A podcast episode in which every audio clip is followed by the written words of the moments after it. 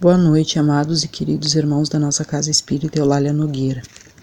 Estamos aqui reunidos nesta noite para mais um Evangelho no Lar, pedindo aos bons espíritos, aos espíritos protetores que nos acompanhem nessa noite, nesse Evangelho, nos protegendo, amparando, iluminando os nossos caminhos, os nossos pensamentos, para que a gente tenha um bom entendimento dessa lição. O capítulo de hoje é o 5 Bem-aventurados os aflitos, e o título é A Felicidade Não é deste Mundo, item 20. Não sou feliz. A felicidade não foi feita para mim, exclama geralmente o homem em todas as posições sociais. Isso, meus caros filhos, prova melhor do que todos os raciocínios possíveis a verdade desta máxima de Eclesiastes. A felicidade não é deste mundo. Com efeito, nem a riqueza, nem o poder, nem mesmo a, a florida juventude são condições essenciais à felicidade. Digo mais, nem mesmo reunidas essas três condições tão desejadas, porquanto incessantemente se ouvem no seio das classes mais privilegiadas pessoas de todas as idades se queixarem amargamente da situação em que se encontram. Diante de tal fato, é inconcebível que as classes laboriosas e militantes invejem com tanta ânsia a posição das que parecem favorecidas da fortuna. Neste mundo, por mais que se faça, cada um tem a sua parte de labor e de miséria, sua cota de sofrimentos e de decepções, donde facilmente se chega à conclusão de que a terra é lugar de provas e de expiações. Assim, pois, os que pregam que ela é a única morada do homem e que somente nela e numa só existência é que ele cumpre alcançar o mais alto grau das felicidades que a sua natureza comporta. Iludem-se e enganam os que os escutam, visto que demonstrado está por experiência arquissecular que só excepcionalmente este globo apresenta as condições necessárias à completa felicidade do indivíduo.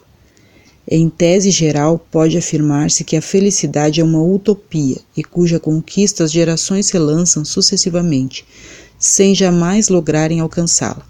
Se o homem ajuizado é uma raridade neste mundo, o homem absolutamente feliz jamais foi encontrado. O em que consiste a felicidade na terra é coisa tão efêmera para aquele que não tem a guiá-lo à ponderação que por um ano, um mês, uma semana de satisfação completa, todo o resto da existência é uma série de amarguras e decepções. E notai, meus caros filhos, que falo dos venturosos da terra, dos que são invejados pela multidão. Conseguintemente, se a morada terrena não são peculiares, as provas e a expiação forçoso é se admita que, algures moradas a mais favorecidas, onde o espírito, conquanto aprisionado, ainda numa carne material, possui em toda a plenitude os gozos inerentes à vida humana.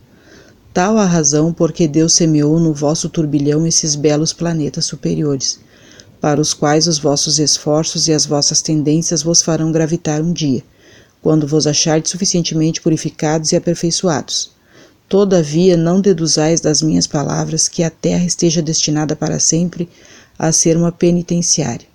Não, certamente. Dos progressos já realizados, podeis facilmente deduzir os progressos futuros, e dos melhoramentos sociais conseguidos novos e mais fecundos melhoramentos. Essa a tarefa imensa cuja execução cabe à nova doutrina, que os Espíritos vos revelaram.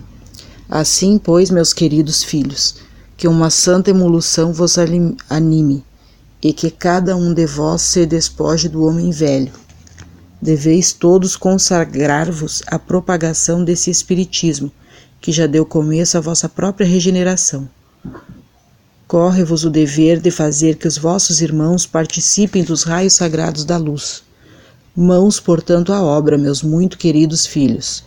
Que nesta reunião solene todos os vossos corações aspirem a esse grandioso objetivo de preparar para as gerações por vindouras um mundo onde já não seja vã a palavra felicidade.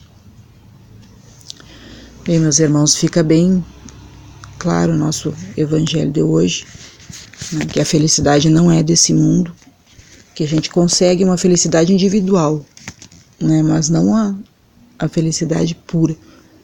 Né? Nós temos a missão de, de levar a verdade a essa geração por vindoura, né? essas pessoas que estão à nossa volta hoje, tentando esclarecer o máximo possível a cada um que chega a nós. Né? Que a nossa missão é grande, às vezes a gente não entende muito bem o que é a nossa missão em si, né? mas a cada um que chegar próximo a gente, que, que vier pedir auxílio, que a gente consiga aos poucos ir esclarecendo, né? trazendo a verdade para as pessoas, ou acalento, a, tudo aquele que, que as pessoas precisam, muitas vezes até mesmo só que a gente escute, né? dando bons conselhos e que a gente tenha força e fé, muita fé, sabedoria para ir em frente e levar essa verdade a, a muitas pessoas à frente, para que essa geração por vindoura possa ter um mundo muito melhor do que nós temos hoje. Né? Vamos encerrando o nosso evangelho desta quarta-feira, dia 27 de, de abril, pedindo a Deus, nosso Senhor, e a Jesus Cristo, nosso irmão e mestre, que nos acompanhe, nos proteja em todos os momentos das nossas vidas, pedindo proteção para a nossa cidade, sabedoria para os nossos governantes, para que seja feita o melhor para cada um de nós. Pedindo também a Deus que ilumine esses governantes da Ucrânia e da Alemanha, da Rússia, né,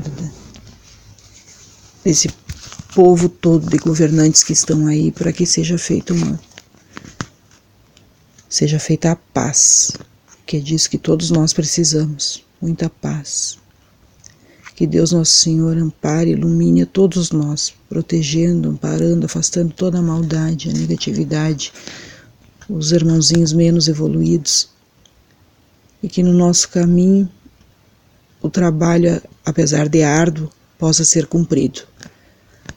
Que cada um de nós fazendo a nossa parte, quando nos juntamos, é muito. Né? Que Deus nos ampare e nos proteja, hoje e sempre. Thank you.